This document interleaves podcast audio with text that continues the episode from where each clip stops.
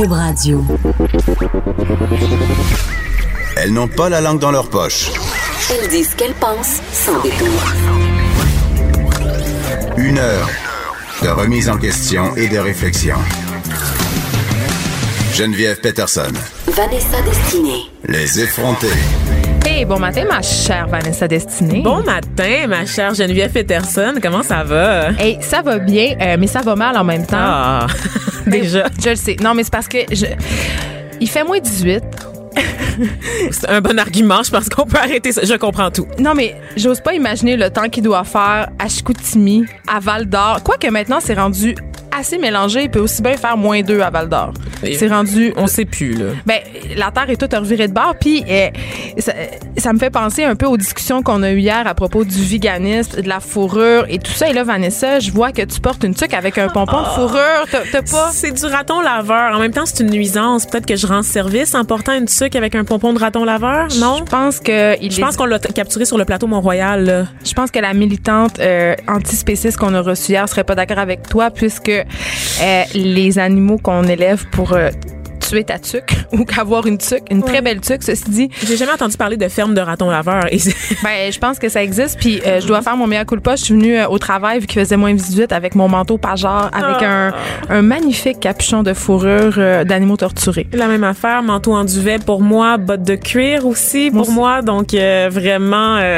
j'ai pas gagné de, de points cette semaine là pour pour avoir sauvé des animaux là, pour Hey. le bien-être animal. Bottes de cuir et mouton pour moi. C'est-tu épouvantable? Je suis une meurtrière, Vanessa. Une Je suis mal quand même. Honnêtement, Mais la discussion d'hier m'a vraiment fait réfléchir et me fait reconsidérer certains choix que je fais. Il y a l'actualité aussi qui a pas aidé. Je sais pas si tu as vu passer dans les nouvelles ce cachalot qu'on a retrouvé euh, en Indonésie, donc avec 6 kilos de plastique dans son estomac.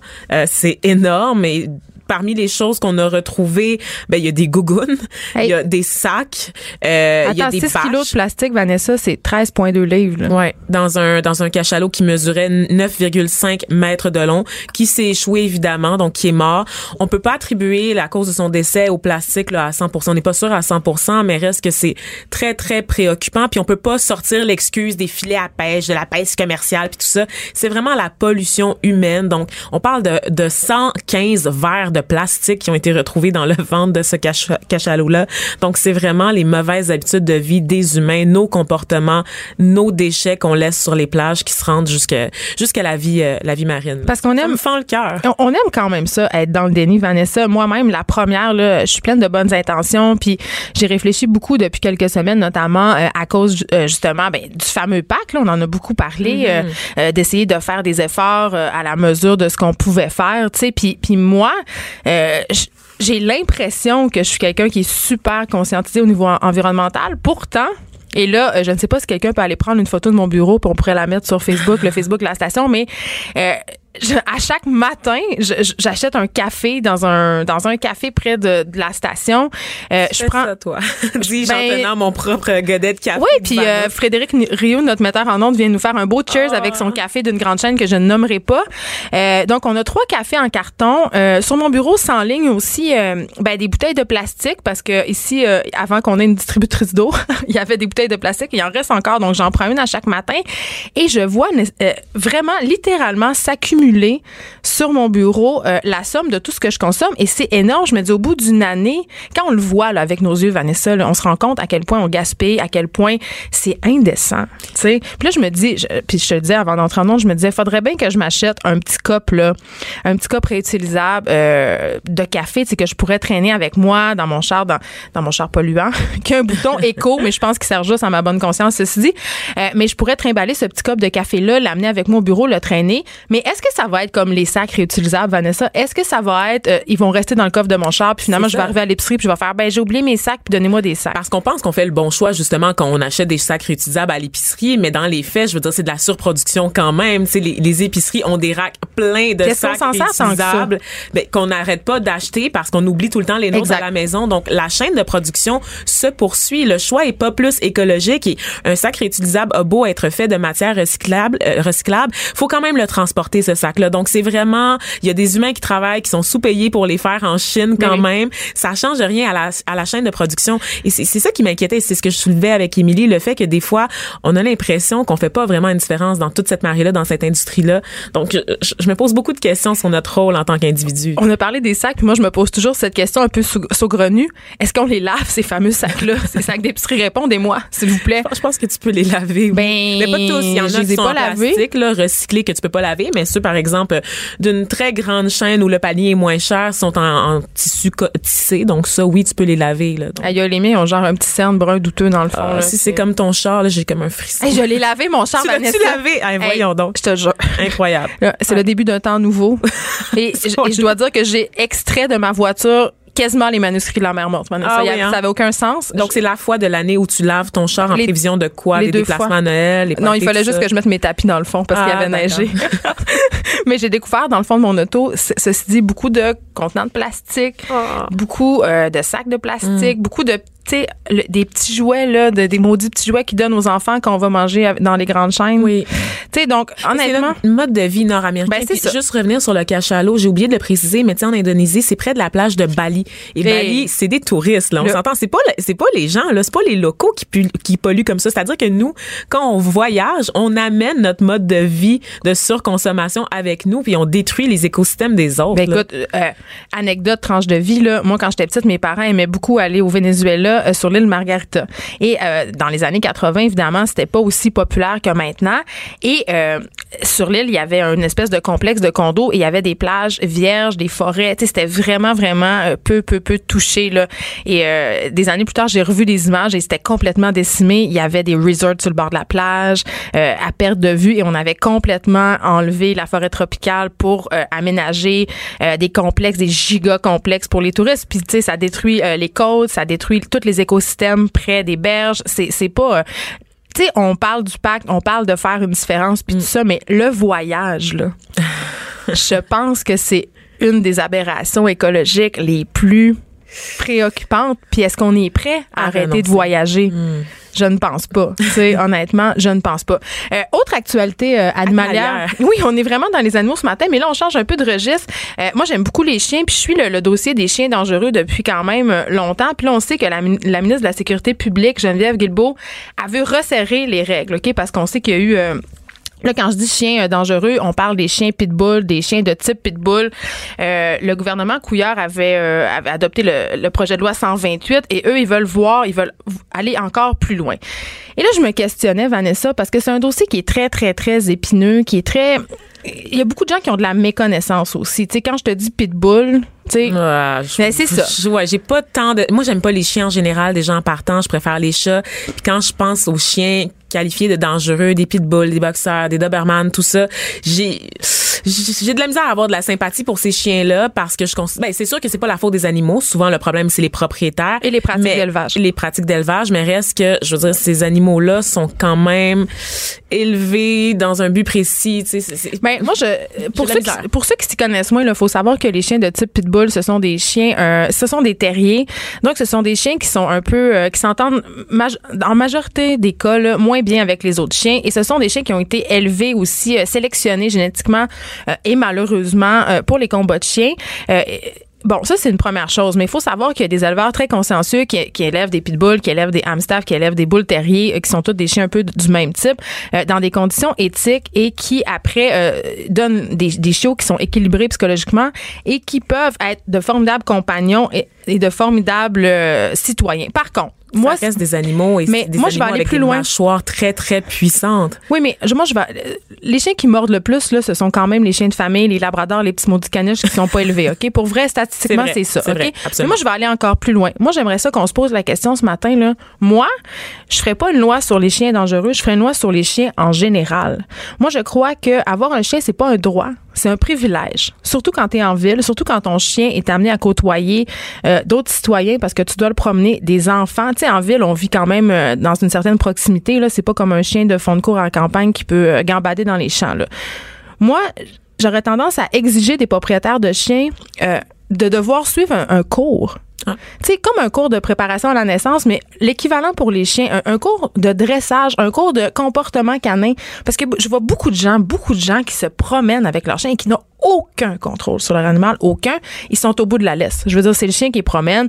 Les, les- tu vois Quand il y a une laisse, parce que des fois aussi, on Bien voit des chiens, des très gros chiens se promener à Montréal dans les rues sans laisse. C'est ça. Tu vois des chiens qui sont anxieux, tu vois des chiens qui sont pas contrôlés, tu vois des chiens qui sont laissés à eux-mêmes, carrément sur des balcons de 4,5. Là, c'est la grosse mode des huskies en ce moment. Là.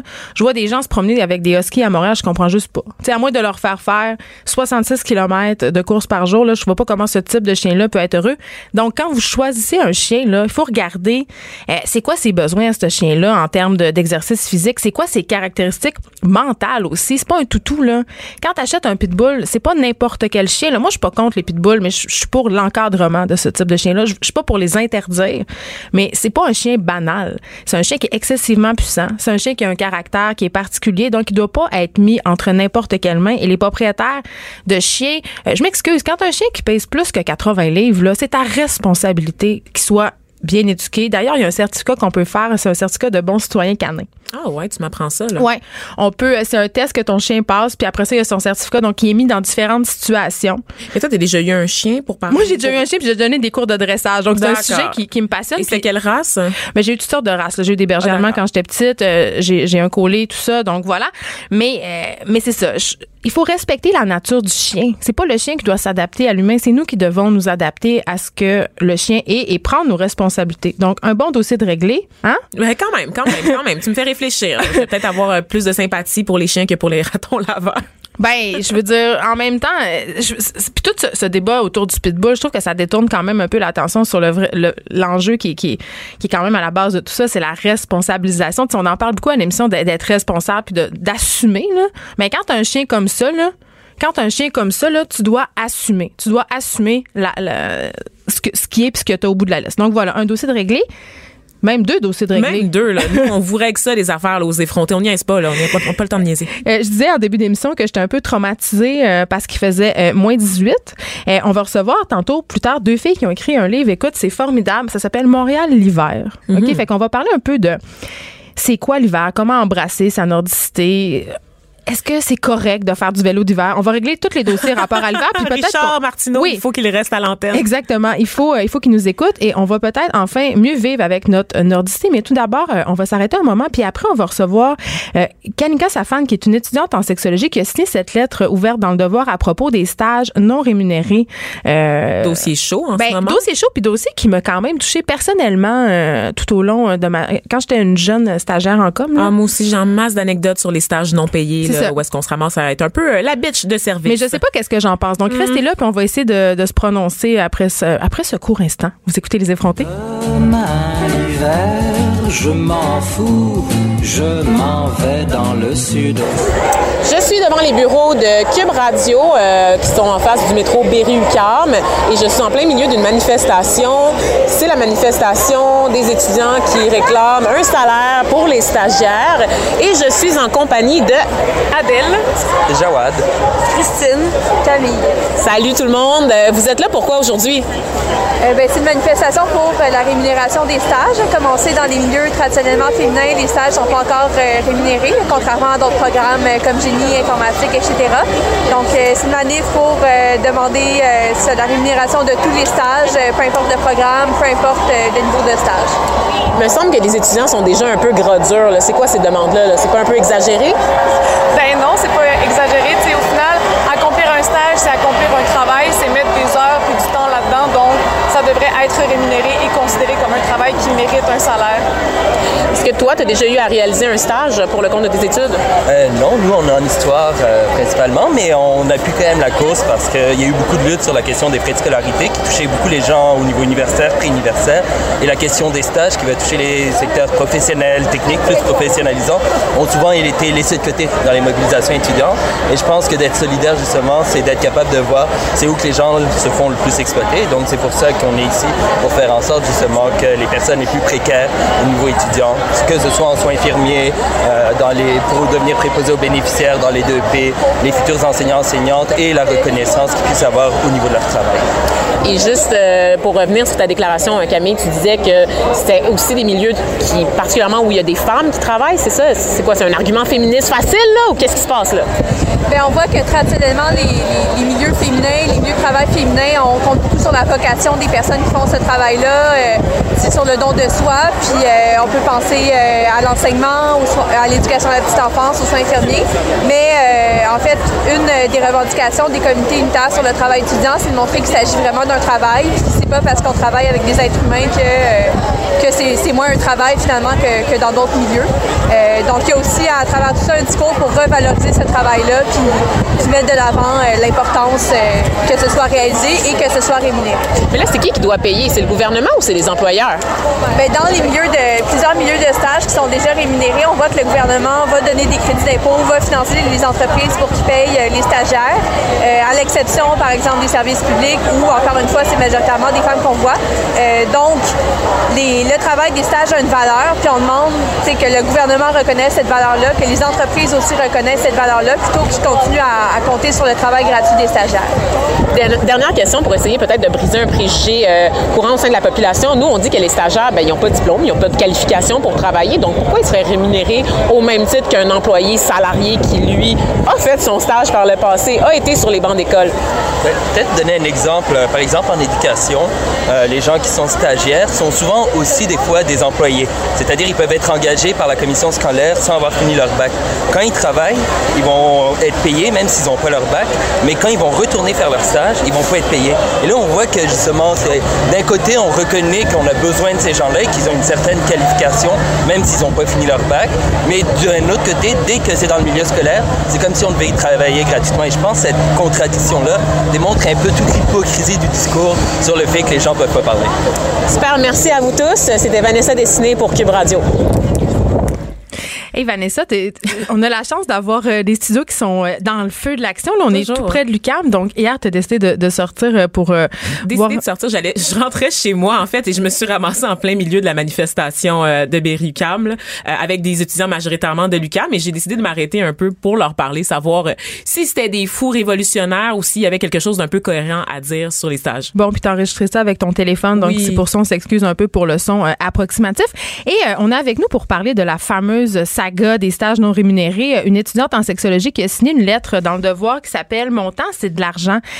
Kamika Safan, bienvenue aux effrontés. Merci beaucoup. Merci à vous de me recevoir euh, aujourd'hui en onde. Tout d'abord, félicitations pour ta lettre. Je l'ai lue avec grand intérêt parce que ça, je pense que Vanessa et moi, on a- on- ça nous a touché personnellement. Là.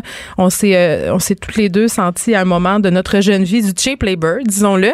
Donc, pourquoi tu as décidé de, de faire cette lettre-là? C'est ça le mot. C'est euh, cette année moi aussi, je suis en stage obligatoire. Puis, sais, je me suis jamais reconnue dans un mouvement étudiant puis militant, tout ça. C'est pas, c'est pas une titre que je me mets, mais je me dis, mais c'est cette année, je me suis dit, mon, mon Dieu, je, qu'est-ce que je vis? C'est ça que c'est. Puis les revendications, les revendications qu'ils ont, je, je me reconnais là-dedans maintenant. Puis c'est ça, je me dis, je me dis, je suis, je suis du cheap labor cette année. Fait sans, sans me rendre compte de ce que je vis cette année, que je me dis, mais ça n'a pas de bon sens qu'il y a des gens qui ont accepté ça pendant des années, puis c'est ça qui est la norme, mais ça, ça- ça- seulement dans certains domaines. Puis je me dis, mais c'est ça que les autres après moi vont, su- vont subir aussi. Fait que j'ai écrit ça juste dans une sorte de montée de lait. Puis Mais, mais toi, tu es, une étudiante en sexologie, donc explique-nous un peu comment ça fonctionne, les stages dans ton milieu. Euh, en sexologie, c'est un stage obligatoire pendant huit mois, donc deux jours par semaine. Ok, c'est obligatoire. Je je suis obligée de faire ça pour euh, graduer. C'est utile aussi. Quand les gens disent ah ben c'est seulement 14 heures par semaine, c'est seulement deux jours, c'est pas super. Faut savoir que c'est 14 heures de présence en stage. Après, ça se rajoute à ça plus 4 heures des travaux, puisqu'on fait pas juste aller en stage puis C'est rien pas un faire stage après. d'observation C'est ça. Non, non. J'ai des choses à faire. Qu'on va rajouter en moyenne 4 heures par semaine. Ensuite, on a un court stage. Rajoutons par semaine 3 heures. Ensuite, j'ai trois cours théoriques à prendre. OK? Trois cours de 3 heures plus 9. Pour mes cours, j'ai des examens, des travaux à faire. Rajoutons à ça plus 9. Plus 9 heures. C'est 3 heures, euh, 3 heures de charge de travail par cours. Fait que j'ai trois cours de 3 heures, ça fait plus 9. Tout fait que tout ça, pour Ça fait une des grosses semaine, semaines, ça hein. fait 39 heures. Et est-ce OK. que tu as un emploi à travers ça? Mais je peux pas. mais je peux pas. Moi, je, moi, je pensais au début, ah, c'est correct. Moi, je suis bonne en gestion du temps, je suis bonne en productivité, tout ça. Moi, j'allais les, j'allais les tips là, pour. euh, c'est ça. Mais après, c'est semaine, on est juste en novembre. là. Moi, je me suis dit au début, ok, j'ai pogné le beat là. Après une couple de semaines, on va s'habituer. C'est en novembre, j'ai pas encore pogné, pogné le beat. Puis c'est, c'est vraiment là cette semaine que je me disais, je suis rendue comme ça. Moi, je suis rendue, je vais voter pour la grève. Je suis rendue que je supporte la grève parce que moi, je le vis. On parle de, là, dans ton cas, à toi, on parle de 14 heures par semaine. On parle de combien d'argent? Combien d'argent tu ferais si tu étais payé pour ces 14 heures-là? Hey, moi, je, vise même pas un salaire. Je vais, un salaire minimum. Moi, je me dis, je- je- on est tellement habitué de pas être payé que juste avoir le salaire minimum, on serait déjà content. Mais en même temps, t'exerces, tu fais les mêmes. Est-ce que tu fais la même affaire qu'une sexologue ferait? Parce que si, si tu exerces, parce que on pense notamment euh, aux étudiants en médecine, quand ils font leur, leur, leur stage dans les hôpitaux, ils sont rémunérés. Tu sais. Euh, toi, si tu vas euh, être stagiaire en sexologie, j'imagine que tu fais des tâches qui sont quand même assez similaires. Ah, exact. Une des bonnes questions que les gens me disent, c'est pourquoi, pourquoi est-ce qu'on paierait quelqu'un qui est sous-efficace, quelqu'un qui est un fardeau? Je, fais pas un stage d'observation pendant huit mois, je fais quelque chose. Puis savoir que moi, C'est un stage de prise en charge C'est qu'on ça, appelle, a- où est-ce que tu as des tâches. c'est ça. Puis là. c'est, moi, je je suis en troisième année, je suis finissante, OK? Euh, Donc, tu es presque sexologue. Puis, tu sais, même au salaire minimum, là, je veux juste le dire. Non, non. Euh, ça- euh, 14 heures, là, c'est 168 au salaire minimum Ouais. que tu perds, entre guillemets, à chaque Ouais. semaine. Puis, j'imagine que tu serais payé plus que le salaire minimum, là. non, c'est ça. Puis non, mais ouais. Puis même, même en sexologie, après, quand je gradue, je vais pas, j'attends, je fais pas un salaire de, de vraiment haut, mais Le placement est pas, est pas nécessairement incroyable non plus. Puis mais ça, mais ça, c'est juste, euh, c'est, c'est, c'est la grande gaine de milieu communautaire. Donc, euh, Hmm.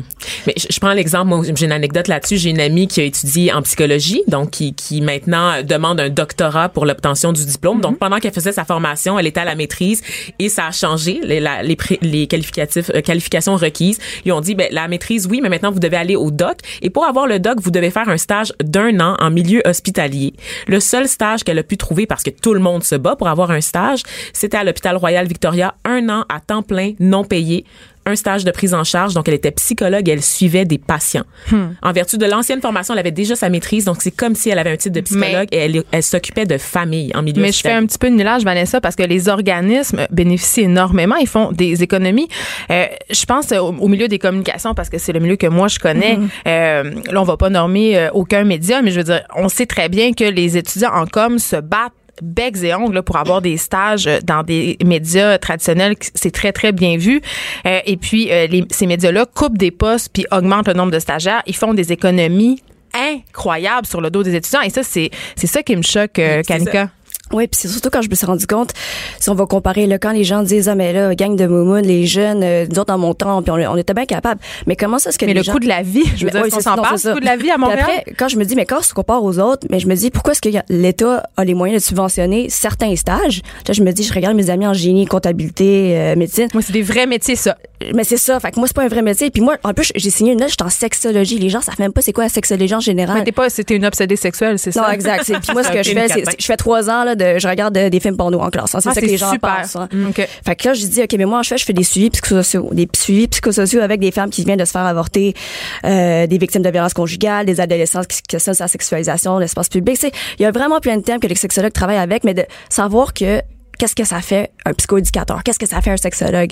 Fait que d'entendre ça dans les nouvelles puis de dire, ah, c'est une gang de jeunes qui chialent, si tu sais pas c'est quoi, si tu sais pas c'est quoi le domaine, si t'as même pas quelqu'un dans ton entourage qui vit un stage non payé, c'est sûr que la personne va pas être capable de pouvoir se mettre dans la peau de puis de comprendre les revendications au lieu d'écouter la nouvelle puis de dire ah, gang de jeunes qui manifestent. Il y a des métiers moins valorisés que d'autres, effectivement. Puis on en parlait dans, dans mon topo, l'enseignement, Ben, oui. les, les sciences humaines, des métiers, effectivement, qui touchent beaucoup aux femmes. Mais d'un simple point de vue pratico-pratique, Kanika, est-ce que, tu sais, je sais pas si tu habites encore chez tes parents, mais, mais je veux dire, eh, que tu sois étudiant ou pas, je veux dire, moi, quand j'étais étudiante, je, je venais du Saguenay, je venais étudier à Montréal, j'avais un appartement à payer, euh, un bill d'hydro, un bill d'Internet. J'imagine, on a besoin d'Internet maintenant pour étudier et tout. Je veux dire, tu as des frais associés à ton mode de vie, mais comment tu fais en ce moment? Moi je peux pas dire ça, je suis pas je, je peux pas crier ça sur tous les toits, mais moi je suis le 1% à l'UQAM, OK? Moi là, je veux pas manifester dehors parce que moi je suis je suis chanceuse, je suis retournée chez mes parents pour mes études. Euh, mes parents me payent les études. Puis imaginez-vous, c'est la première fois de ma vie que j'ai dû emprunter de l'argent pour juste pour mon coût de la vie. Fait que c'est ça, je me suis dit, si moi qui vis comme une princesse, si moi qui vis comme une princesse, puis que je peux afford de pas travailler, si moi je- j'arrive pas, j'arrive pas les gens qui ont un loyer à payer, Qui ont peut-être des enfants à ça. charge. Il y en a qui ont des enfants à charge, il y en a qui, ont, qui doivent retarder leur graduation pour faire le stage ça à la fin. Comme ça, il y a pas des cours. En tout cas, il y en a Qui aménagent. Il y en a, je me dis, comment vous faites? Comment? Fait que moi, je crie pas ça en classe je dis Hey, moi, je suis une princesse. Mais, c'est quand je me suis rendu compte de cette injustice-là que, puis je me dis, si moi, je vis ça, j'imagine pas les autres. Puis je veux pas que les autres vivent ça pour les Ça peut prochaines pousser années. au décrochage. Non, non, mais c'est plus que ça. Non. À la dépression, Non, hein, non, non, je- ça, un c'est- pas, santé. c'est pas exagéré. Les services psychosociaux, les psychologues, les universités, pas juste de mon université, sont débordés puis ils peuvent témoigner. Il y a des, des articles là-dessus récemment. Là. Les étudiants sont en burn-out et on le sait de plus en plus. Et c'est un système qui vraiment nourrit les inégalités parce que seuls les plus riches, déjà qu'il n'y a pas beaucoup de stages, Ouais. seuls les plus riches peuvent se permettre d'être en stage sur des périodes aussi longues sans être Ouais. C'est assez incroyable. Et à la fin, c'est ces étudiants-là qui ont les stages, qui ont ensuite un placement en entreprise. Donc, si t'as pas un bon stage, tu, tu peux même pas avoir nécessairement un bon emploi par la suite après ton, de- du diplôme.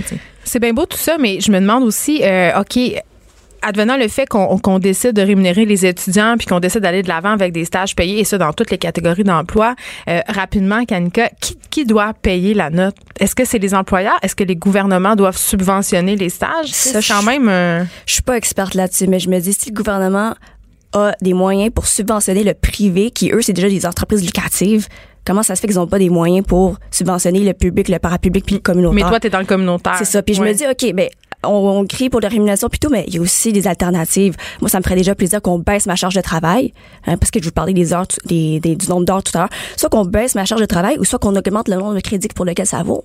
On augmente le nombre de crédits pour que ça fitte avec la charge de travail qui est réelle. Donc, il y a les stages payés, c'est une alternative, ou la diminution, diminution de la charge de travail, ou l'augmentation du nombre de crédits. Merci, euh, Kanika Safan, qui a écrit cette lettre dans le devoir. Mon temps, c'est de l'argent. Je sais pas quel rapport t'entretiens à l'hiver, mais on s'arrête un petit moment. Oui. Puis après, on va parler un peu de, de nordicité. On euh, passe d'un sujet très chaud à un sujet vraiment la froid. froidure qui nous entoure. Exactement. Restez là, vous écoutez Les Effrontés à Cube Radio. Restez branchés. De 9 à 10. Geneviève Peterson. Vanessa Destinée. Les effrontés. Et il fait moins 15 sur Montréal. Temps ressenti, moins 26. Ah, J'aurais dû rester couché. Oui, je sais que. Puis en plus, le temps ressenti, à chaque fois que tu dis ça à quelqu'un, il dit Ouais, mais c'est pas le vrai temps, c'est le temps ressenti. Ben, moi, je le ressens en maudit ce temps-là. Euh, je, je tiens entre mes mains. euh, un magnifique livre qui s'appelle Montréal l'hiver, euh, qui a été euh, fait, écrit, conçu, euh, photographié euh, par Susan Semenac qu'on a avec nous euh, en studio et Cindy Boyce qui est photographe. Ce livre-là, Cindy, écoute, je commence avec toi. Là. Les photos sont magnifiques. Merci. Ne serait-ce que pour posséder cet objet, ça vaut la peine de l'acheter pour le mettre sur la table, le feuilleter. Euh, et, et toi, Suzanne, tu es auteur culinaire. Oui. Euh, Qu'est-ce que ça mange en hiver, un auteur culinaire? Euh, mais, euh, ragoût, soupe, euh, légumes rôtis, quelques gâteaux peut-être. Et tu nous as amené tout ça en studio aujourd'hui pour qu'on puisse goûter, n'est-ce pas? Il fallait le faire. On s'en piffe depuis tantôt. Non, c'est pas vrai. Elle nous a absolument rien amené. C'est parce Oh qu'il faut que ça mijote longtemps. C'est vrai. C'est ça qui se passe.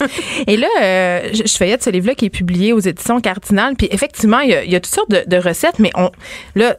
T'as un peu dit le cliché, Suzanne, là, justement, euh, les soupes, les mijotés, puis tout ça, mais il y a des dumplings, il y a des salades de fenouil d'agrumes, il y a des aubergines. Je veux dire, on n'est pas non plus dans, dans les classiques d'hiver plates, là.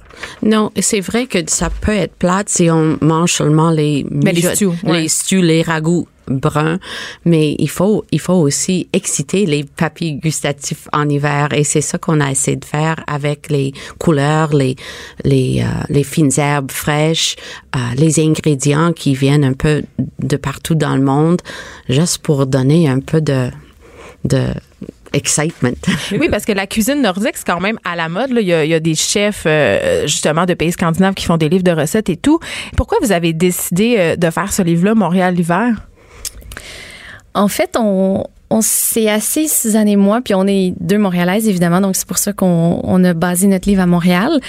Et on s'était dit que c'est facile d'aimer l'été, c'est facile d'aimer l'automne avec les couleurs des feuilles, l'été, bon, avec, on s'entend la chaleur, le soleil, les pique-niques au parc, mais que Montréal, en hiver, on dirait qu'il faut vraiment l'embrasser, prendre le temps de l'aimer. On l'aime pas toujours de premier abord. Ben, c'est ça, c'est lettre. Montréal hiver, là, on va se dire les vraies affaires. Moi, j'ai Montréal en hiver. J'aime ça quand il neige, mais deux secondes plus tard, tout est brun puis en gadou.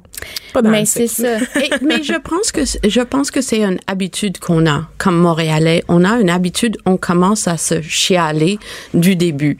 Euh, et il y a quelque chose qui se passe quand on fait ça. Et moi aussi, j'ai peut-être j'avais l'habitude, mais si on arrête de faire ça et si on dit que je vais regarder, je vais écouter, je vais essayer de trouver la beauté dans tout ça.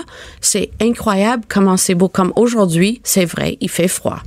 Mais le ciel est bleu, bleu, bleu. Tous les dômes des églises sont couverts d'une couche de, de blanc. C'est comme un paysage. C'est, c'est peut-être la plus, la plus belle ville du monde en hiver, spécialement. Et tout est comme épuré en hiver. Est-ce que c'est. euh, Je, je- je me demandais justement, est-ce que c'est parce qu'on n'embrasse pas assez cette nordicité-là qu'on haït tant l'hiver? Parce que on est en perpétuelle lutte contre l'hiver. On gratte les trottoirs, On est dans le met, déni. oui, on met des abrasifs. On veut rien savoir. Tu sais, moi, je sais pas, Cindy, mais je- je rêve peut-être d'un Montréal où je peux aller au travail en ski de fond, comme c'est le cas dans plusieurs pays, euh, pays scandinaves. Tu sais, on n'est pas en train de mettre des abrasifs sur les trottoirs puis de, de nier cet hiver-là. On l'embrasse. tu sais. Effectivement. Je pense que c'est un effort qu'on doit faire parce que on change pas nos habitudes. Il faut aller travailler à la même heure, peu importe s'il y a neigé, s'il y a eu du verglas ou quoi que ce soit. Fait que c'est vrai que en voiture, peut-être que ça devient un peu plus difficile, un peu plus compliqué. Mais euh, dans le cadre de ce projet-là, on a interviewé Michel, qui est une collègue, euh, à la, une ancienne collègue à la Gazette de Suzanne, et elle, elle, elle se rend au travail en ski de fond à chaque matin euh, d'hiver. Mais elle Donc, habite euh, où? Elle habite où, Michel? Elle habite euh, dans le plateau. Puis Ah, la clique du plateau. Ah, Ah, les, les fameux bobos. Les lourdeaux. Mais, mais elle travaille à Peel et Sainte-Catherine et elle prend la montagne. Mais pour les gens de Laval qui nous écoutent ou les gens en banlieue, là, ils, ils peuvent pas se passer de leurs autos. Ils peuvent pas venir travailler en raquette. Non, c'est vrai, mais il me semble que le secret, c'est de, de se ralentir. Et si on se ralentit, c'est vrai, il y aura de trafic, il y aurait de, du slush, mais une fois qu'on n'est pas pressé, euh, je pense que tout se ralentit et euh, l'hiver peut devenir un peu contemplatif. Ouais, de prendre le temps d'observer la beauté, puis la première neige, puis de voir un peu euh, toute cette blancheur euh, dans la ville, puis chaque édifice qui se qui s'embellit, si on veut, euh, sous la première couche. J'essaie, j'essaie tous les jours de sortir le matin, de me lever peut-être 15 minutes ben, plus tôt et de sortir. Et ça, ça me, ça m'aide même si c'est difficile parce que c'est, c'est beau, c'est fraîche, c'est... Moi, je vais me porter à la défense de l'hiver parce que la saison que j'ai le plus, c'est l'été. Je suis pas capable. La Mais chaleur, moi je aussi, j'aille bien ça l'été. Arc, la chaleur, arc, les Vraiment. resorts à Cuba, euh, arc. L'automne, l'hiver, c'est mes go-to. J'aime ça. Et je trouve que notre force euh, au Québec, à Montréal, mais aussi ailleurs, c'est d'avoir misé sur des événements extérieurs, sur les le- activités collectives. Le Igloo Fest. Le Igloo Fest, mais aussi euh, Montréal en lumière, lumière. par exemple, où est-ce qu'on a des installations lumineuses pour nous aider à chasser euh, euh, les idées maussades puis tout ça. Je trouve qu'au cours des dernières années, il y a vraiment eu beaucoup d'ébullition à ce niveau-là. Oui, il y a le Carnaval de Québec, Ben l'hôtel voilà. de glace. Tu sais, on essaie des affaires quand même. Ben oui, puis Le, le- le regain de popularité pour les yourtes, pour le traîneau à chien aussi en campagne. Donc Est-ce que ça exploite les chiens, les traîneaux à chiens? On sait pas. Il faut toujours que tu me ramènes à ça. mais, mais les filles, c'est vrai ce que Vanessa dit. On, on est de plus en plus, euh, on essaie de plus en plus de mettre en valeur nos saisons. Et euh, bon, c'est- on parle des affaires à grand déploiement, mais on peut faire des choses chez nous. Euh, je pense par exemple, moi, un, une année, on a décidé de fêter Noël dehors. C'est-à-dire, on a mis nos habits de neige, on a fait un espèce de bar à huit extérieur. Magnifique. On- oui, on, on a, Ah. on a fait un comptoir en neige. Puis là, je sais pas si c'était hygiénique parce que dans la neige, il doit y avoir plein d'affaires, mais, vous ça touchait pas. sac, Ça vous concerne pas de toute Ben, il y a façon, quand même l'alcan. hein? Ah, il y a quand même l'alcan. Fait que, mais c'est ça, on a fait ça, puis c'était comme le plus beau Noël. Oui. Ah, oui, ça doit. Parce que c'est spécial. Est-ce que vous en avez des trucs comme ça, un peu, qu'on peut faire à la maison pour un peu euh, passer au travers l'hiver, euh, des petits trucs? euh, On adore les pique-niques extérieurs. On a une photo qu'on a prise sur le toit au studio euh, où Cindy travaillait. Puis on a mis, on a apporté les thermos pleins de chocolat chaud, les biscuits.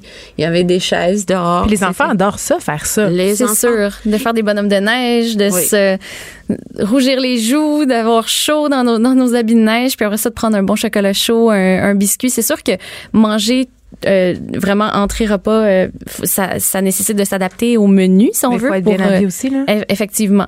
Mais euh, nous aussi cette année, euh, sans doute qu'on va fêter Noël euh, dehors dans la famille de mon copain. J'ai vu ça passer euh, dans des. funky. Mais c'est une très bonne idée, là. Mhm. Pense comment c'est le fun au lieu de t'entasser dans la maison. C'est le fun aussi, s'entasser dans la maison, faire des réveillons, c'est des traditions, mais mais il y a un petit côté un peu, euh, je sais pas comment dire ça, mais il y a un petit côté délinquant. Euh, hey, on savait qu'on va dehors. Ouais, tu sais, on va, on va faire une partie de cache, on va se faire un feu- les feux d'hiver. Y a-t-il C'est quelque chose de plus Oui. fun Ah, qu'un c'est feu clair. d'hiver?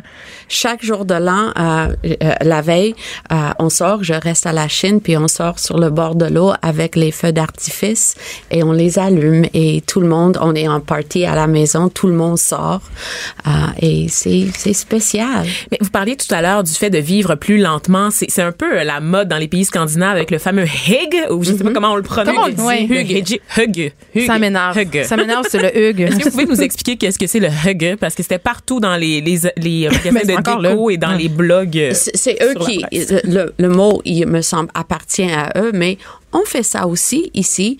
Euh, on allume les chandelles. Euh, eux autres, ils, ils mettent même des chandelles dans les fenêtres des bureaux. Euh, C'est un art de vivre, dans le fond. c'est un art de vie, c'est de, comme on a dit, de embrasser l'hiver. Là, vous me voyez pas, mais je fais des faces. On dirait, moi, ça m'énerve, ce ce concept de hug, itch, itch, ben, on sait pas comment le dire. C'est comme le mot kobuncha, je suis pas capable. Littéralement, tu lis les syllabes. Je suis pas capable, j'ai- défi. j'ai un blocage. zéro défi. Il faut se laisser on dirait, aller. on dirait je sais, hein, mais je, écoute, je suis pleine de paradoxes, Vanessa, comme tu sais. Mais on dirait que cette fameuse tendance-là, là, euh, bon, euh, tu sais, euh, l'atmosphère, l'ambiance, les pyjamas à carreaux, là, les pantoufles en poil, c'est comme une autre façon de, pour moi, là, de surconsommer, de consommer des affaires, de s'acheter un mode de vie, euh, parce que ça vient avec une pléiade de trucs matériels, cette affaire-là. Tu sais, on, on le voit sur les photos, là, il y a des livres-objets, euh, il y a des petites tasses, tu sais, puis je, je sais pas, il y a un côté de moi qui, tu sais, on n'a pas besoin de huge pour, de huge, de huge pour Ça fait très aussi Gwyneth Paltrow. Ah, on en parlait avec Marie-Lou, là, cette espèce de genre souci de la performance, Ouais, même dans le minimalisme. Calme-toi, Ouais, là. ça. Mais c'est pas du tout nécessaire ce marketing. Ben, Comme c'est des ça. quelques chandelles, euh, un, un chaudron de soupe, euh, quelque chose qui est très très facile. Les recettes que vous allez voir dans le livre, ils sont réconfortants, mais ils sont à- aussi très très importants pour moi, simples à préparer, pas de compliqués parce que on veut. Le, le but c'est de bien manger, mais le but aussi, c'est de, de, de inviter le monde, de, Hmm. de, de, de s'entourer avec nos proches. Puis d'avoir des délicieuses recettes euh, à leur partager. Oui. Est-ce Parce qu'elles que- sont grasses? Ouais, ben non, mais c'est pas non, ça, mais pas toujours. Pas toujours, Ouais. parce que me semble l'hiver, vous parlez de réconfortant. Pour moi, le, le réconfortant, là, c'est du Crisco, OK? c'est de la graisse, Ben, du beurre. Rien de moins que le pain, Crisco. Rien de moins. J'ai l'impression qu'il faut manger l'eau pour être réconforté. Ça se peut-tu ou c'est juste moi? Ben écoute, on va régler ça après la pause, Ah. Vanessa, euh, parce qu'il va falloir y penser. Moi aussi, dans ma tête, la bouffe d'hiver, c'est de la, la bouffe un peu lourde puis un peu grasse, C'est mais un abonnement au gym en janvier, tu sais. exactement. Mais je fais ça depuis tantôt. Puis je- Mais les, je les légumes rôtis, par exemple. Exact. On s'arrête là, on revient après un petit instant sur- avec notre discussion sur l'hiver, c'est donc belle fun. Mon pays, ce n'est pas un pays, c'est l'hiver. Mon jardin, ce n'est pas un jardin, c'est la Pas d'histoire de sacoche puis de rouge à lèvres. Du front, des idées, du crâne. Les effronter. De retour aux effrontés avec euh, notre discussion sur l'hiver. Et là, j'aurais envie de vous name dropper des pays. Parce qu'on sait en fait que l'indice de bonheur est plus élevé dans les pays nordiques contre toute attente. C'est ce que j'allais dire, Vanessa. Ah, je t'ai coupé. Finlande, Norvège, Danemark. Islande. J'aurais, ja- ben, le Canada, on est septième, mais j'aurais jamais pensé ça parce que dans ma tête, qui dit hiver, dit manque de luminosité, dit euh, dépression saisonnière, dit fait noir 28 heures par jour. Là, tu sais, je veux dire, il y a un côté, euh, j'aurais pas pensé ça, mais aussi, on va se le dire, je pense que ces pays-là ont des politiques sociales qui leur permettent d'accéder à cet indice de bonheur élevé. C'est pas juste l'hiver. Et c'est là que je parle de mes diplômes encore, Geneviève, mais c'est vrai, c'est quelque chose qu'on étudie en sciences politiques, étant donné que dans les pays scandinaves, la Finlande, la Norvège, le Danemark, euh, euh, la Suisse, les Pays-Bas aussi, qui sont pas tout à fait nordiques, mais qui quand même ont des politiques sociales élevées, dans les pays où tu peux pas laisser crever la moitié de ta population pendant une saison, il y a des politiques qui sont mises en place pour s'assurer du bien-être de l'ensemble des citoyens et ça fait en sorte que ces sociétés-là sont généralement aussi plus développées du point de vue technique, Donc, pas notamment pour le chauffage, pour les, les aménagements, les infrastructures urbaines. Donc, euh, l'hiver a ses avantages quand même. Ça nous permet d'être où on, où on est en ce moment. Écoutez, euh, Suzanne et Cindy, j'avais un truc un peu drôlatique à vous partager. Euh, Est-ce que vous saviez qu'il y, qu'il y a des cours pour les immigrants pour leur permettre d'apprivoiser l'hiver? Bonne idée, Wow, quelle bonne idée. Pourquoi tu me regardes, Geneviève? Ben, euh, je sais pas, Vanessa, j'avais envie peut-être de, de, de, de te demander comment tu vivais ton hiver parce que t'es noire. Juste rappeler que je suis née ici. Hein? Ah, retourne dans ton pays. Fallait que ça sorte. C'est une blague. Tu t'as fait peur à nos invités. là. Mais non. Franchement, on s'entend super bien. J'ai ma place ici. Par contre, euh, c'est vrai que des choses dont tu parlais tout à l'heure, moi, j'ai jamais appris à skier. J'ai appris à faire du patin à l'école, faire de la raquette en classe neige. Une chance que ça existait les classes neige dans mon temps parce Ouais. que l'hiver, c'est un concept qui, qui intimide beaucoup les immigrants. Au-delà de l'émerveillement de la première neige qu'on arrive au pays, ça devient très, très challengeant parce que c'est une culture, l'hiver. C'est quelque chose que tu dois intégrer dès ton, ta plus tendre enfance. Pour mes parents, c'était pas évident de gérer ça. On n'a jamais fait d'activité d'hiver vraiment. L'hiver, c'était, ça voulait dire qu'on restait à la maison, qu'on allait maximum au centre d'achat. C'était hostile. Tandis que pour moi, euh, qui a un père norvégien, l'hiver, c'était le ski alpin, puis on se baigne quand il fait, on fait des bains de neige, là, euh, en bobette dans la neige, puis on se roule, puis on, on se met les pieds dans l'eau. Mais euh, Cindy et Suzanne, j'ai envie de vous demander une question très controversée. Pour ou contre le vélo d'hiver? Oh wow, moi je suis une je suis une cycliste d'été, d'automne et de printemps, mais je me suis jamais risquée au vélo d'hiver. Euh, j'ai un collègue par contre que avec qui je partageais un studio qui m'a dit on fait pas du vélo d'hiver, on arrête juste pas de faire du vélo. Donc euh, c'est juste de pas perdre l'habitude puis de évidemment faut bien s'équiper. Tu sais, je suis contre le vélo d'hiver si tu gardes ton même vélo puis que ça devient dangereux et pour toi et pour les autres autour. Mais, Mais on dirait que c'est un peu ça. Je, tu sais, je veux pas faire ma fille de droite, mais il y a quand même, je veux dire, moi, quand je suis en voiture dans mon char, puis que je vois des cyclistes, euh, souvent, dans- c'est plus quand il y a des grosses tempêtes. Là, quand c'est l'hiver normal, ça me dérange moins, mais quand il y a des grosses tempêtes, puis tu as déjà de la misère à pas foncer dans tout ce qui bouge parce que ça glisse, puis tu vois rien, puis là, t'as le dude ou la doudette en vélo qui, qui pédale comme s'il n'y avait pas de lendemain, ben, c'est un peu dangereux. tu On sais. essaie Mais de c'est se sûr convaincre que- qu'on est aux Pays-Bas ici puis que nos rues sont plates puis qu'il n'y a pas de glace. tu sais. c'est un peu bizarre. Là. En même temps, je pense que si t'es bien équipé, tu sais, avec ça, je sais que, en tout cas, mon collègue avait des pneus vraiment plus larges, puis il y avait comme un suit, puis je le voyais arriver au studio, puis il était comme tout en mitouflé avec son, tu sais, Son sa ski. cagoule, puis son, euh, ouais, effectivement, on dirait qu'il qu'il allait skier, mais euh, je pense que quand on est habitué d'être à vélo, en tout cas pour ma part, moi c'est c'est toujours difficile la transition de comme ok je range mon vélo puis maintenant je suis en métro parce que bon c'est vrai que les métros sont bondés surtout en heure de pointe et tout ça. Après tu veux pas nécessairement euh, si si t'as pas de voiture ou si tu veux pas utiliser ta voiture pour aller au travail. Je pense que le vélo reste quand même tellement pratique euh, dans les trois autres saisons que il y en a certains qui vont mettre Les un peu, irréductibles euh, gaulois. Exactement. Puis les pistes cyclables, euh, est-ce qu'on devrait les garder ouvertes ou fermées selon toi? Suzanne? Moi, je dirais ouverte, même si- je fais pas de vélo en hiver, mais c'est souvent le plus vite. Je vois les, les cyclistes qui me dépassent quand je suis pris dans le trafic, euh, et il me semble que c'est plus vite euh, et plus commode des fois en Puis ça hiver. serait plus sécuritaire aussi si les pistes cyclables restaient ouvertes. Je pense Oui. qu'il y en a quand même quelques-unes, comme sur euh, Berry, ça reste ouvert à l'année, mais c'est vrai que là, ça éviterait peut-être euh, des, des Conflits avec des les conflits avec automobilistes les ou les automobilistes. piétons, tu sais, c'est ça. Moi, j'ai fait longtemps de la course d'hiver et je me faisais un peu regarder bizarre euh, quand je courais Je dans les rues de Rosemont euh, avec ma, ma cagoule de ninja. Euh, Mais il faut dire que pratiquer les sports qui sont euh, des sports euh, à, à prime abord d'été en hiver, ça a comme un petit edge puis un petit côté aussi euh, guerrier là-dedans. Puis on, on a accès à une toute autre vision de la ville aussi. Moi, j'habitais près du jardin botanique et j'allais courir dans le jardin l'hiver et c'est c'est tellement paisible la neige. Il y a un côté cotonneux, t'entends rien. Il y a rien de mieux que la ville après une bonne bordée de neige. Oui. Là. Puis je sais pas si vous êtes d'accord avec moi, les filles, mais l'hiver amène quand même une certaine solidarité. C'est-à-dire que qu'on voit pas l'été à Montréal. Quand il tombe, ben quand il tombe une grosse bordée de neige. hey, L'année passée, on a eu de la neige. là, je sais pas comment on a eu de centimètres, mais il me semble que c'est une année record. Ben les voisins sortent, Oui. puis on Ah, c'est Ah. clair, on pelte en gang. Oui. Moi, j'ai j'ai pas d'auto, mais je pelte avec mon chum euh, les, je sais pas, l'entrée des voisins. On, c'est vrai qu'il y a On une pousse solidarité. aussi les voitures prises dans la neige? Oui, c'est vrai. Tout le monde s'arrête. Euh, On dirait qu'il y a un sentiment de, de, de communion, justement, parce qu'on est tous pris là-dedans. Puis on s'entend que c'est c'est des situations extrêmes. Fait que vaut mieux s'entraider. Même les, les piétons sur les trottoirs aussi, on, on voit... euh, il y avait un petit, un, un petit texte poétique que tu avais écrit dans le livre, justement, que l'hiver, on peut pas cacher où on est allé. C'est-à-dire que nos, nos pas s'imprègnent dans la neige, puis on voit vraiment les, les petits chemins de désir qui se, qui se créent un peu partout. chemins de désir, tu sais, c'est des bien fois, des, des petits shortcuts ou quoi que ce soit. Puis même en- entre piétons, on va se le dire, s'il y a une petite plaque de glace euh, un peu invisible, ben, on va se faire des signes, fais attention, euh, glisse pas là. Puis on dirait que c'est vrai que tout le monde s'entraide euh, Oui. en hiver. Je pense que nous nous montrons le meilleur de nous-mêmes en hiver euh, parce que tout le monde est un peu vulnérable Mm, et on a vu ça on a vu ça pendant le grand tempête de, de verglas euh, quand le monde euh, de, euh, on, vivait ensemble on s'entre on, on s'aidait on voit ça une tempête de neige s'il y a une personne âgée sur la rue les enfants vont déneiger C'est vrai que les gens sont plus généreux aussi, Oui. tu sais, les banques alimentaires, tout ça. Oui, bon, évidemment, il y a la période des fêtes, mais il y a toute l'idée de redonner aussi, Oui. puis de de- d'axer en fait sur les relations avec la communauté. Puis je- ça me rappelle des souvenirs, tu sais.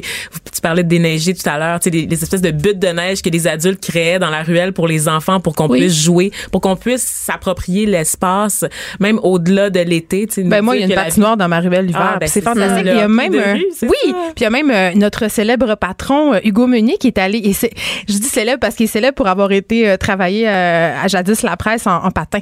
Ah oui, c'est vrai. Il a fait Ah de oui, Rosemont ce reportage-là. Oui, euh, donc c'est quelque chose que, vers lequel on tend, vers lequel on aspire. Puis je pense aussi que c'est la mode l'hiver en ce moment parce qu'on voyait euh, récemment euh, dans les manchettes, euh, il y a Netflix notamment qui mise beaucoup sur la nordicité. Je sais pas si vous avez écouté euh, la série Trapped, euh, en fait qui raconte l'histoire d'un, c'est un, un petit un petit île islandaise qui est vraiment euh, t'es pogné là puis il trouve un corps et là tout le monde est pogné sur l'île et euh, c'est un peu cette enquête autour de ce meurtre là et vraiment la nordicité est au cœur de l'histoire. Ça nous raconte pourquoi, euh, comment la météo euh, influence justement le- la résolution de ce crime-là. Et ici, on a appris il y a quelques jours que euh, Netflix allait en- en- encourager en fait un cinéaste québécois. Euh, on- euh, en fait, c'est le réalisateur Patrice La Liberté qui va faire son premier film. C'est un espèce de gros budget de fou là. Un- ça va être un thriller nordique. Ah, C'est très bravo. cool. Mais peut-être qu'on aimerait plus l'hiver, effectivement, s'il était plus présent dans la culture. Je regarde les séries québécoises, à part Série Noire. Mais c'est parce que ça coûte cher, Vanessa. C'est vraiment ça la raison. Absolument, mais du côté des États-Unis, Fargo, il y a très peu d'œuvres cultu- culturelles qui sont situées dans l'hiver. Tu, sais, tu regardes là, la télé, c'est tout temps l'été. Tout le temps l'été sur une terrasse. Il n'y a pas d'autres saisons qui existent. Oui. On a de la misère à le dépeindre puis à mettre en valeur nos Sauf, saisons. sauf sur Instagram. Je oui. dois dire que on est tellement fiers de notre nordicité. On, on, on se, on, on, on est fiers de, de notre courage face aux extrêmes. Puis Oui, tout de ça suite donne des belles a photos une aussi tempête de, oui, un- euh, tout de suite après une tempête de neige, tout le monde est sur Instagram avec leurs photos. Mais c'est vrai que juste dans, dans le cadre de ce projet-là, d'être sorti quand il faisait moins 30, d'être sorti quand il y avait Oui. du verglas, d'être sorti quand il y avait 30 cm de neige, je le vois à quel point c'est extrême. Attends, qu'est-ce que ça changeait comme toi, pour toi comme photographe, juste au niveau de l'équipement, parce que oui, l'hiver, la lumière est belle, puis ça fait, ça donne vraiment, dans le livre, on le voit, là, les photos, je l'ai dit, je le répète, là, elles sont magnifiques, ok, mais comme, toi comme photographe, c'était quoi tes défis? Mais c'est vraiment intense. Justement, je pense que ça, ça explique un peu pourquoi il y a peut-être moins de production cinématographique parce que moi, en tant que photographe, j'ai mon, j'ai mon équipement, mais j'ai pas des acteurs, des, une équipe de fous à, à contrôler, à Non, ça coûte réchauffer. très, très cher. Ça, ça doit coûter extrêmement cher. Euh, moi, mes défis, c'est surtout euh, quand il fait super froid. Si je passe de l'extérieur à l'intérieur, ça embue la lentille, ça peut geler les lentilles. La- quand il neige, évidemment, les, les flocons tombent sur la lentille, donc ça peut créer des. As-tu des, anecdotes? petits, euh, Est-ce qu'il est arrivé des, des, des, des malheurs dans la production de ce livre-là? Non, tout a bien été, comme- somme toute, mais euh, c'est vrai que je partais souvent pas avec des gros objectifs. Je partais avec ma petite lentille euh, 40 mm pancake parce que je voulais pas euh, risquer justement d'avoir un bris toujours ou de tomber même dans la glace euh, puis de casser, euh, casser mon équipement. Mais ça a été un défi euh, de, de se motiver justement à sortir malgré le fait, parfois quand on est pigiste, on peut travailler de la maison ou quoi que ce soit. On est très edge. C'est sûr, oui. Mais enfin, ça, ça me motivait à sortir puis à voir justement la beauté dans toutes les circonstances euh, de l'hiver qu'on a eu. Et je pense à un, à un film là, qui a été tourné récemment au Canada, là, The Revenant, le film de Alejandro Inarritu avec Leonardo DiCaprio, tourné au Canada à la lumière naturelle du jour. Les artisans du film décrivent ce tournage-là comme un tournage cauchemardesque. À cause du froid? À cause du froid. C'était dans la neige, puis c'est un, un des rares films des dernières années où vraiment où est-ce qu'on a l'hiver dans toute sa splendeur, la nature sauvage. Et c'est une expérience qu'ils sont pas prêts de, de réaliser réalisé de sitôt parce que oui, c'est beau, c'est juste incroyable, mais c'est difficile sur le plan technique Ah, effectivement. on, on gagne jamais contre la nature. Bon, Suzanne. Écoutez, moi, c'est clair que je dis, euh, ce livre-là, il faut l'acheter, il faut l'offrir à Noël parce que c'est vraiment un, un livre-objet absolument incroyable. Mais c'est quoi les recettes, c'est quoi les morceaux de bravoure de, de ce livre-là? là? si vous aviez deux, trois recettes à, à pointer, là, euh, peut-être euh, en pensant euh, aux soirées qui s'en viennent, là, au party d'amis, au réveillon, tu sais, est-ce qu'on peut composer un menu euh, d'hiver? Il y a une, euh, il y a une recette que j'aime beaucoup, c'est euh, marocain, c'est des jarrets d'oignons. On n'aurait dans pas eu tendance à passer ça. confit, dans le confi, euh, les, les citrons confits. Yum. Il y a, il y a quelques gâteaux, des recettes de, de ma, de ma mère et ma grand-mère, des comme style coffee cake. J'adore les gâteaux. Il y a un gâteau de pommes euh, renversées qui est très facile et vraiment joli. Et très délicieux. Euh, quoi Oui, parce que vous les avez mangés, ces recettes. Ah, il y a Ouais, aussi oui. pour et c'est pas seulement viande, il y a aussi un ragoût de kale et pois chiches. Bon, c'est-tu bon, là? Ouf. Ça c'était Ah, c'est bon. délicieux. Pour vrai? Les pois Et- chiches qui te et- font faire, qui te font avoir cette réaction-là? Ben, c'est ragoût, kale, pois chiche, là. Dans Oui. ma tête, un ragoût, il y a de l'animal mort là-dedans. Avec le pimenton, le, le paprika à fumé euh, espagnol. Puis le bouillon de légumes, je me souviens expressément de cette recette quand euh, quand je suis rentrée dans la cuisine, ça sentait le paradis. Pour vrai, c'est c'est vraiment une de mes recettes préférées, je pense, euh, du livre. Elles sont toutes délicieuses, mais à ta défense, c'est vraiment bon. Ça vaudrait la peine de l'essayer. Mais je vais clairement, pour vrai, euh, l'essayer. Euh, Il y a toutes sortes d'affaires dans ce livre-là. On l'a dit, euh, les photos sont magnifiques. Moi, je dis photo. Hein. Est-ce qu'il faut dire photo ou photo? Il y a comme un débat. Vanessa me regarde, elle a l'air de Je dire. suis elle très perplexe en ce moment. Non, mais les gens, les gens de Québec, ils disent photo. Fait que je, je, Oui, mais je ils disent la bus aussi. Fait que, tu sais, on Je peut-tu, on peut ne pas bus. écouter les gens de Québec? je dis tellement la bus. je dis la bus, la beigne, la belle aïe, tu appartement. sors, Geneviève. Je sais, je- c'est extraordinaire. Donc, on rappelle le, titre de ce livre formidable, Montréal l'hiver, qui est publié euh, aux éditions Cardinal. Merci, euh, Suzanne euh, Semenac et Cindy Boyce. Un livre magnifique. Pour vrai, je repars avec chez nous, puis Vanessa, tu l'auras pas. À mettre sous le sapin. Ben non, comment ça, je l'aurais pas, en tout cas? Il fait moins 20. C'est c'est ça qu'il faut faire. Faut On va se battre, je pense. On va se battre. Dans la est, neige. on, on est rendu là. Merci d'avoir écouté Les Effrontés. On se retrouve demain. Richard Martineau suit dans quelques instants.